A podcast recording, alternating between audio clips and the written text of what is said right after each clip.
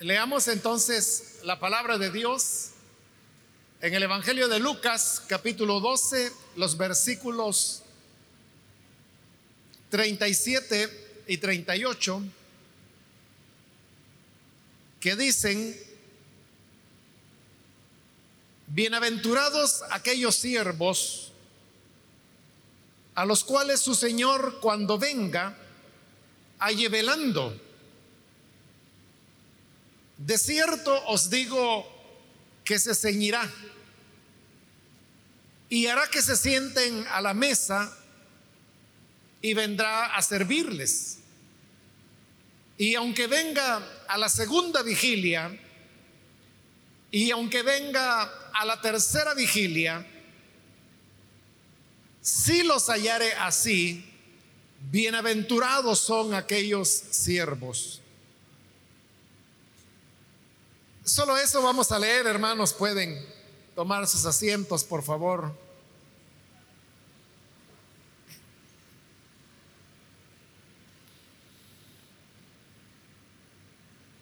En esta ocasión hemos leído estos versículos de una nueva parábola que el Señor compuso, eh, hablando sobre el tema de su ida y de su, de su regreso, de su venida. Eh, esta es una parábola entre varias que él contó, diferentes historias, pero que todas ellas se centran en un aspecto y es la importancia de estar despiertos para el momento cuando el Señor regrese. En esta ocasión la parábola es muy corta, muy breve. Habla de, un hombre que tenía varios siervos y sucede que él se va porque es el día de su boda y usted sabe que en una boda hay una fecha o más bien una hora de, inicio, pero no hay una hora de finalización. Y esto fue lo que ocurrió en este caso, que el hombre salió a la boda, pero no se sabía a qué hora se iba a regresar. Y hay que tener en cuenta también que en esa época las bodas no duraban unas tres, cuatro horas como ocurre en la actualidad, sino que normalmente eh, tomaban eh, tres días, las que eran más sencillas, podían ser siete días, que era lo más común, y en algunos casos podía llegar a ser todavía más.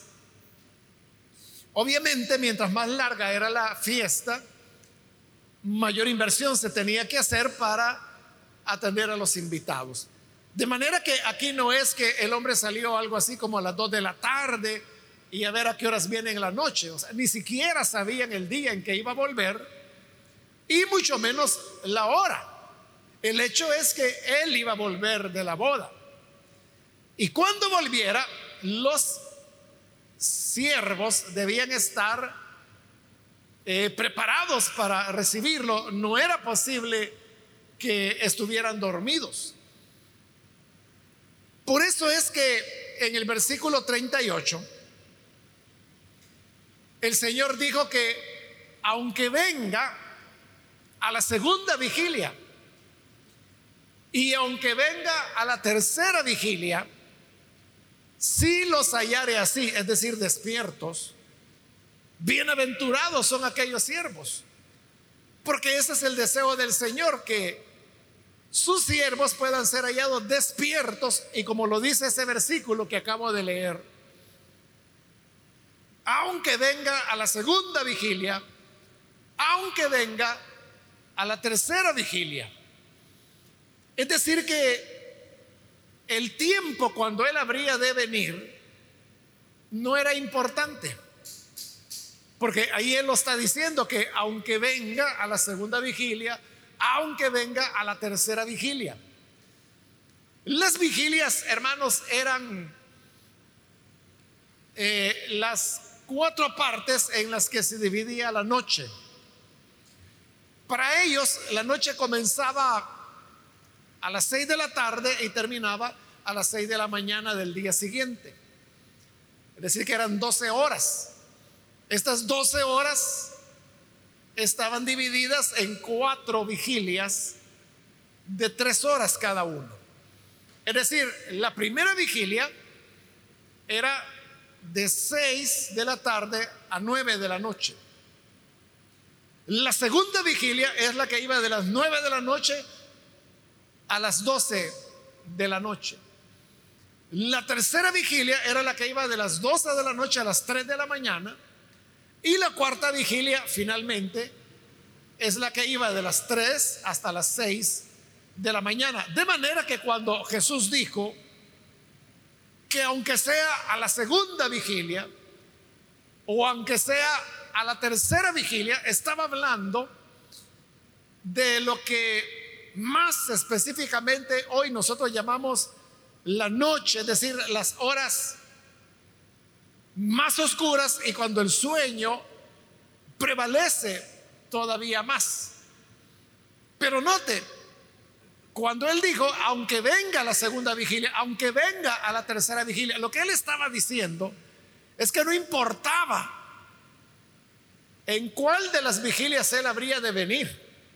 Lo que importaba era que sus siervos estuvieran despiertos cuando Él volviera. Y Él dijo, cuando Él vuelva, sin importar la hora, si están despiertos, entonces felices, bienaventurados esos siervos, porque como lo dijo anteriormente, el Señor vendrá y les los va a atender a ellos, les va a servir. Esta corta parábola nos está dejando entonces una enseñanza.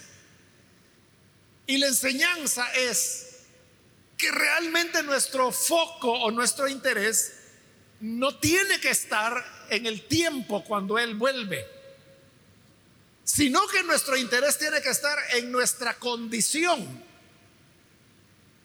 Si estamos durmiendo o si estamos despiertos. Obviamente que cuando ahí habla de estar despiertos, eso no tiene nada que ver con el hecho de que si usted duerme o no duerme durante la noche. Si usted no duerme, se va a morir. Ese es un hecho. Una persona que no duerme, lo más que puede sobrevivir son 11 días. Necesitamos más el sueño que el alimento. Porque una persona promedio puede vivir sin comer, sin ingerir ningún alimento en absoluto. Puede vivir hasta 40 días. Pero sin dormir, el máximo que una persona puede vivir sin morir son 11 días. Obviamente, ya por el día 9, 10, 11, esa persona ya está delirando, ya está alucinando. Es decir, sus condiciones mentales ya son previas a la muerte. Entonces, la idea cuando dice que hay que mantenerse velando, no es que nosotros no vamos a dormir nunca, no.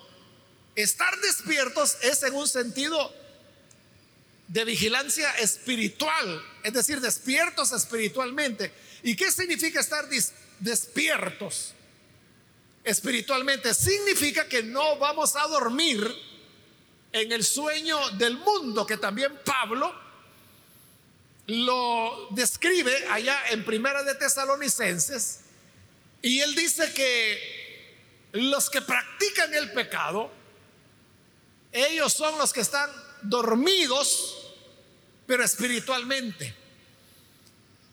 En otras palabras, estar despiertos, que sería lo contrario, es que nosotros estamos cuidando actuar, pensar de acuerdo a las enseñanzas que el Señor nos ha dado en su palabra.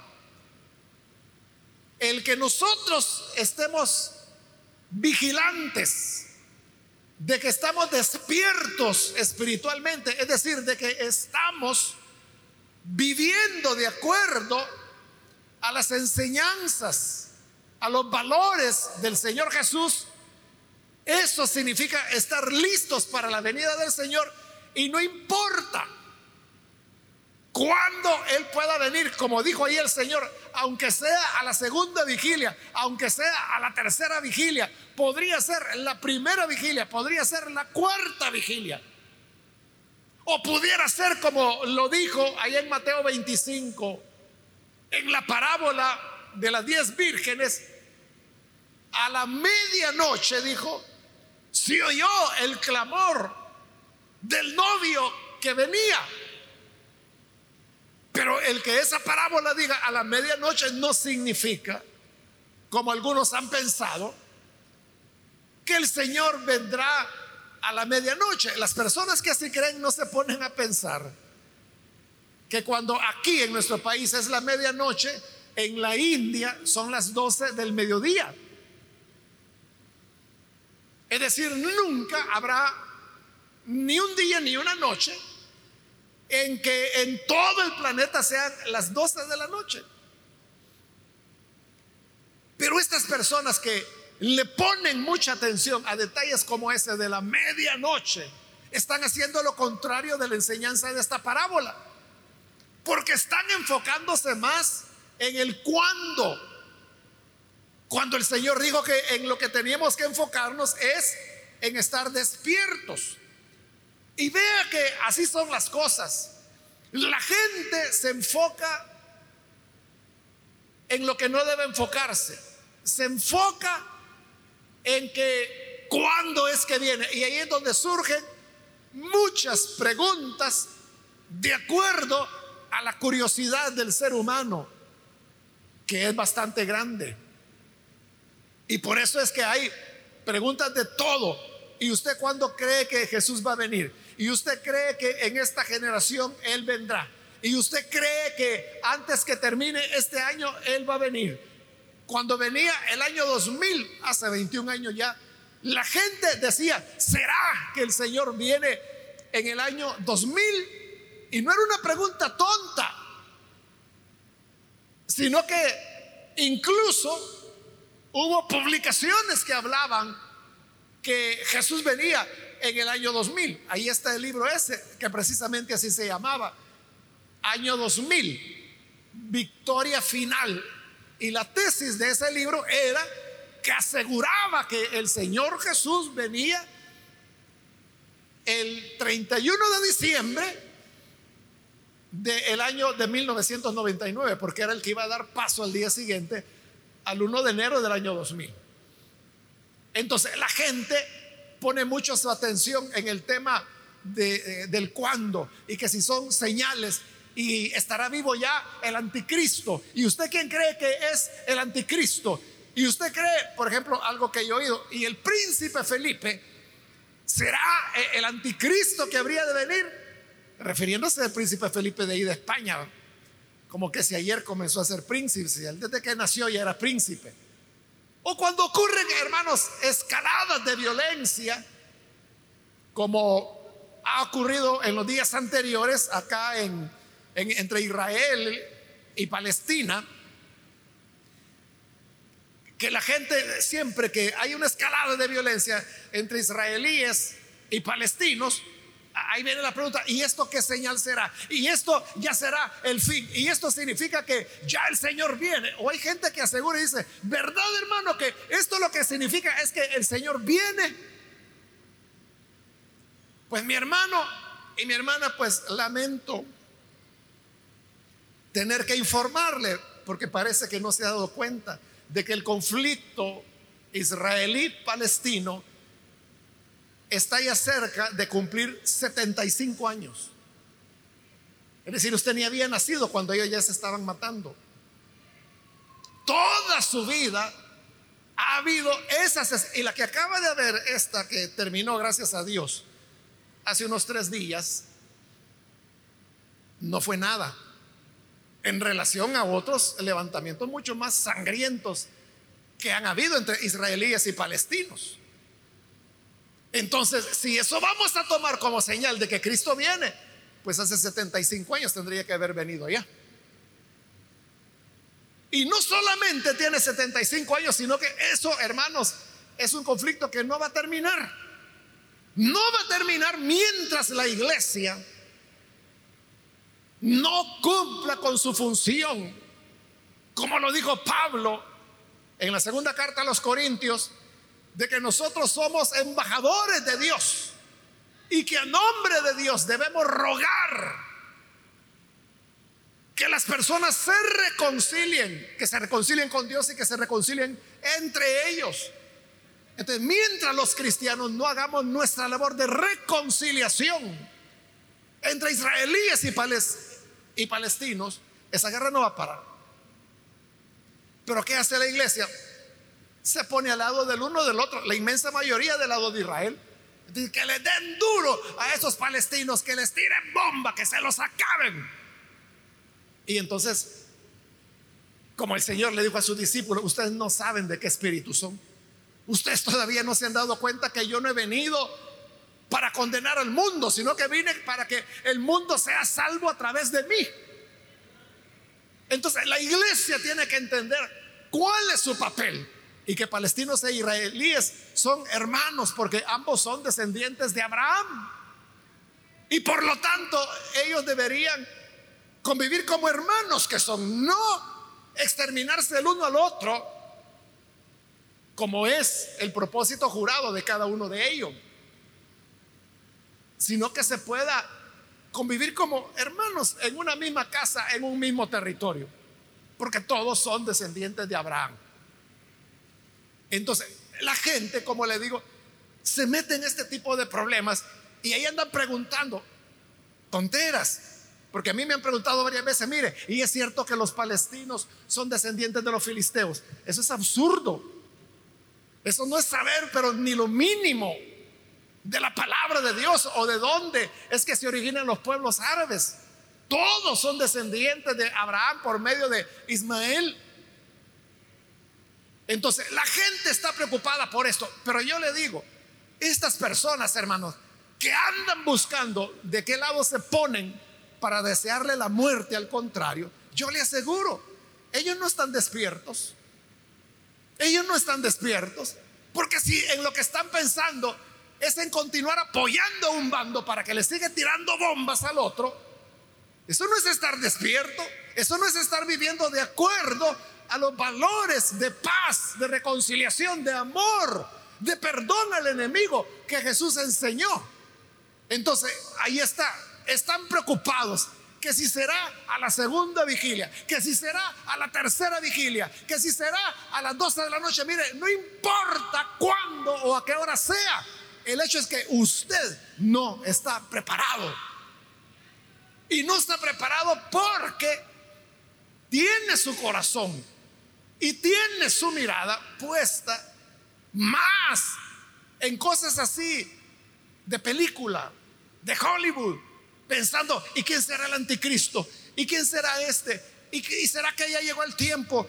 Y que el papa por acá, y que el papa por allá. Y ahí anda la gente, hermano, inventando, como le digo, todo lo que su imaginación pueda inventar. Y la imaginación humana es tremenda.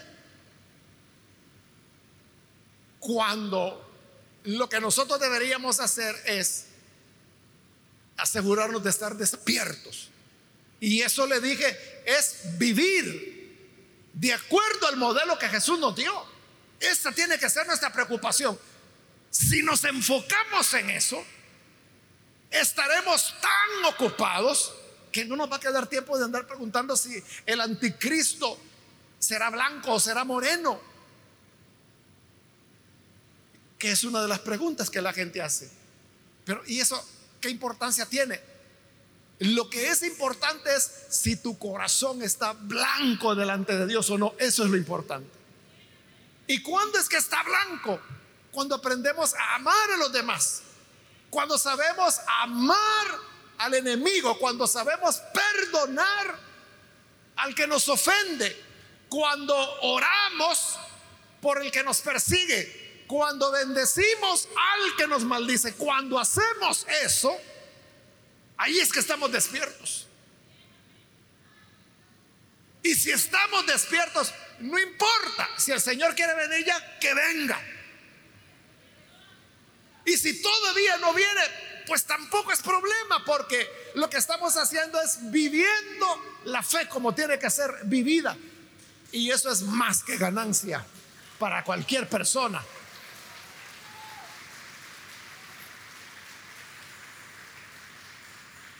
Por eso es que el Señor enfatizó y dijo, aunque venga la segunda vigilia, aunque venga la tercera vigilia, es que eso no importa. No importa si es la primera, la segunda, la tercera, la cuarta vigilia, si es a la medianoche, si es al amanecer, si es al atardecer, si es al mediodía, si es a las 3 de la tarde o si es a las 10 de la mañana. No importa si es este año, si es este mes, si es esta semana, si es dentro de 20 años o si es dentro de 50 años. No importa. Lo que importa es que estemos despiertos. Y cuando ya le digo que no importa, no le estoy diciendo de que entonces vivamos como vivamos. No, lo que le estoy diciendo es lo contrario, que debemos estar preparados siempre. Y cuando estamos preparados, no importa. No importa cuándo vaya a ocurrir. Eso, hermanos, es lo que ocurre, por ejemplo, en los edificios donde tienen alarmas. Contra incendio le llama a la gente, pero realmente lo que captan es el humo. Entonces, cuando hay humo, se activan y avisan que hay un incendio en algún lugar. Uno no sabe cuándo va a haber un incendio en un edificio. Habrán edificios donde nunca va a ocurrir un incendio.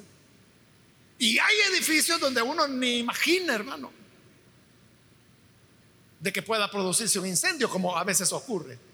Pero estas, estos detectores que están en todas las partes de ese edificio necesitan baterías. Y estas baterías tienen que estar siendo reemplazadas cada cierto tiempo de tal manera de estar seguros que la alarma está en buena condición y que va a funcionar en caso de una necesidad. Cuando se tome el cuidado de revisar las, las baterías y uno sabe de que todo está en su punto, usted puede decir, tranquilo, puede haber incendio cuando haya, el sistema está listo. Y cuando haya, eh, hermano, algún tipo de, humo o de gas, lo va a captar y, va a activar la, la alarma. Entonces ya Funcionó, para eso sirven. Pero ¿qué ocurre si no se está listo? O si las baterías están ya vencidas y no funciona. O sea, ahí puede estar muy bueno, puede ser el detector, pero si no tiene baterías, si usted no lo conecta, no va a funcionar. Pero si todo está en orden, entonces, no es que no sea importante un incendio. Lo que es importante es que si acaso lo hay, todo está listo ya para prevenirlo. Ese es el punto. No es que no importe la venida del Señor, sino que si estamos despiertos, que venga cuando quiera. Estamos listos. Eso es lo que nosotros tenemos que preguntarnos. La pregunta aquí no tiene que ser, hermano, ¿qué pasa con tal o cual situación allá en el Medio Oriente, que es lo que más asusta a la gente? Esa no debe ser la preocupación. Tu preocupación debe ser, si Jesús viniera ya en este momento, ¿estás despierto? ¿Estás preparado? ¿Estás viviendo de acuerdo a esos valores que he mencionado? tú amas a tu enemigo. Tú de verdad has perdonado al que te ofende. Has perdonado a todo el que te ofende. O hay una amargura que llevas ahí en tu corazón.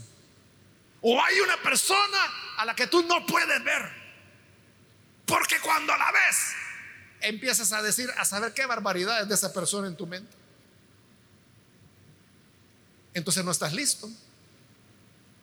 Y tú puedes ser una biblioteca si quieres, investigando qué color de ojos va a tener el anticristo, si va a ser alto, si va a ser bajo, si va a ser flaco, si va a ser gordo. Puedes andar investigando sobre todas las guerras que Israel ha tenido contra Siria, contra Egipto, contra el Líbano, contra los palestinos. Pero si tú no estás preparado, es en vano. Es en vano. Quiero decirles, hermanos, que cuando el Ignacio, que la próxima semana, el viernes próximo, estará cumpliendo 44 años la iglesia de haber, de haber nacido. Pero en esa época quiero decirle de que los jóvenes de entonces, y bueno, y no solo los jóvenes, toda la congregación, teníamos una convicción absoluta de que Cristo ya venía.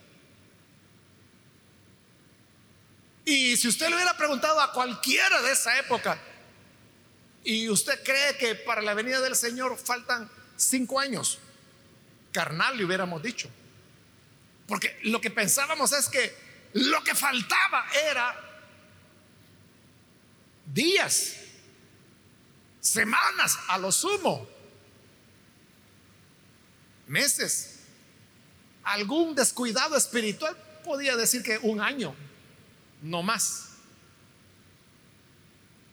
Vivíamos con esa expectativa, pero ya pasaron 44 años. A eso es a lo que me refiero. Que de lo que se trata es de estar preparado, porque usted no sabe. Usted puede decir, es que hoy sí, otra vez están bombardeando a los palestinos. Hoy sí, ya viene el Señor. ¿Y qué tal si faltan 50 años más?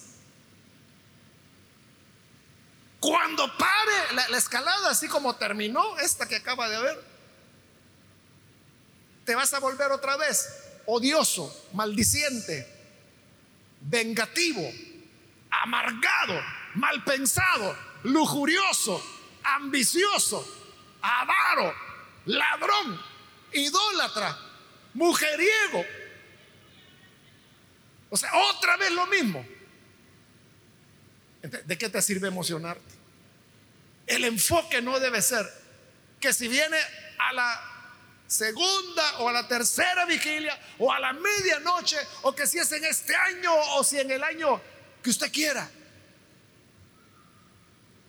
No es ese el enfoque.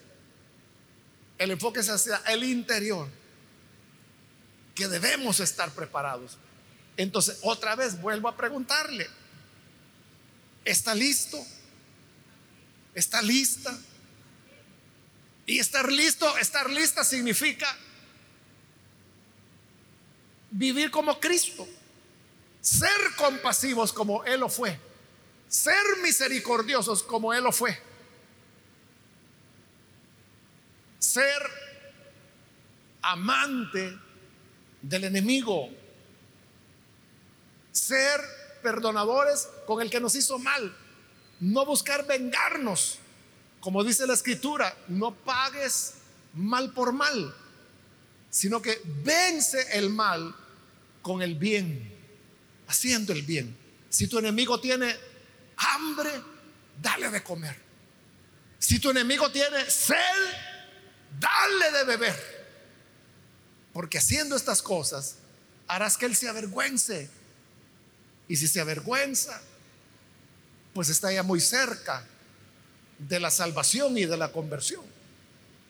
Pero si al enemigo Usted es el que le quita el plato para que no coma o le quita el agua para que no beba. Entonces Jesús dijo, ustedes son igual que los paganos, están igual que los fariseos. Si ustedes no son mejores que los paganos y que los fariseos, no van a entrar en el reino de los cielos.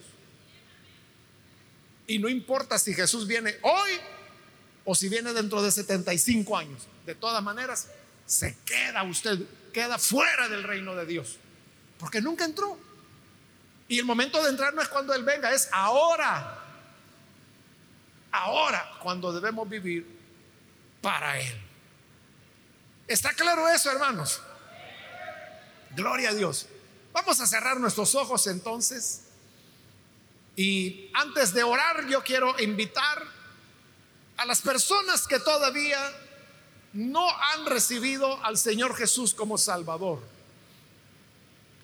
Pero si usted ha escuchado la palabra, yo quiero invitarle para que usted no deje pasar el día de hoy, no lo deje pasar sin estar despierto espiritualmente, sin estar preparado.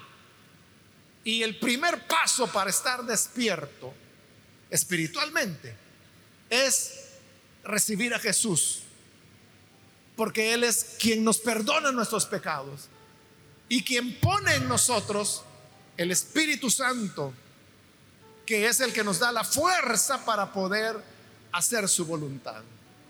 Si hay alguna persona que necesita hoy recibir a Jesús como su Salvador, póngase en pie, por favor, en el lugar donde se encuentra. Le animo para que lo haga allí donde se encuentra, póngase en pie y con gusto vamos a orar por usted. Eso es lo que hoy queremos hacer.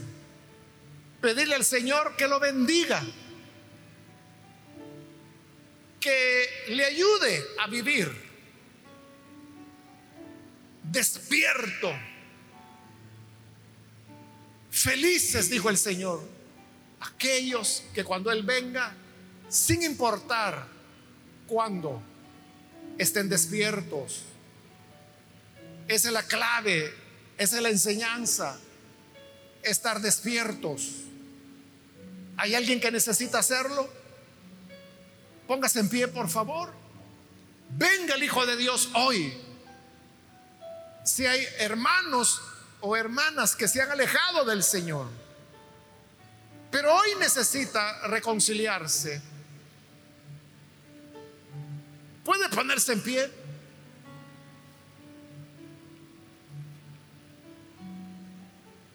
Hay alguien que necesita reconciliarse. Si se alejó del Señor, eso es dormir. Eso es estar dormido. Pero nuestra responsabilidad es enfocarnos en nosotros mismos.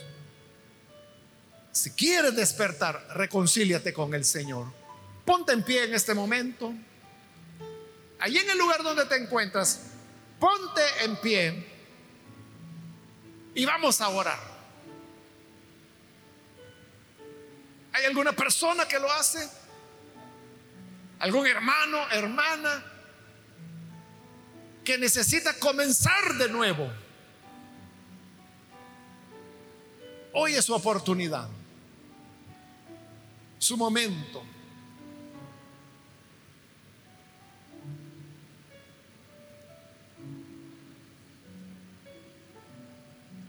Hermanos, que el Señor nos ayude para que nosotros siempre podamos permanecer despiertos, practicando lo que Jesús enseñó y lo que Jesús hizo. Porque así, de esa manera, es como estaremos preparados para el día cuando Él decida venir sin importar cuándo o a qué hora pueda ser. Oremos al Señor. Padre, gracias te damos por las personas que a través de los medios de comunicación hoy están abriendo su corazón para creer a tu palabra. Padre, los ponemos en tus manos. Y ayúdanos, Señor, a todos para que nos mantengamos despiertos, que para el día en que tú vengas, que no sabemos cuándo es. Y como tú lo dijiste, ni los ángeles, ni el Hijo mismo lo sabe. Solo el Padre sabe el día y la hora. Gracias porque Él lo sabe y es lo que importa. Ayúdanos a nosotros a estar despiertos y a cuidar de mantenernos así atentos para tu venida. En el nombre de Jesús, nuestro Señor, lo pedimos. Amén. amén.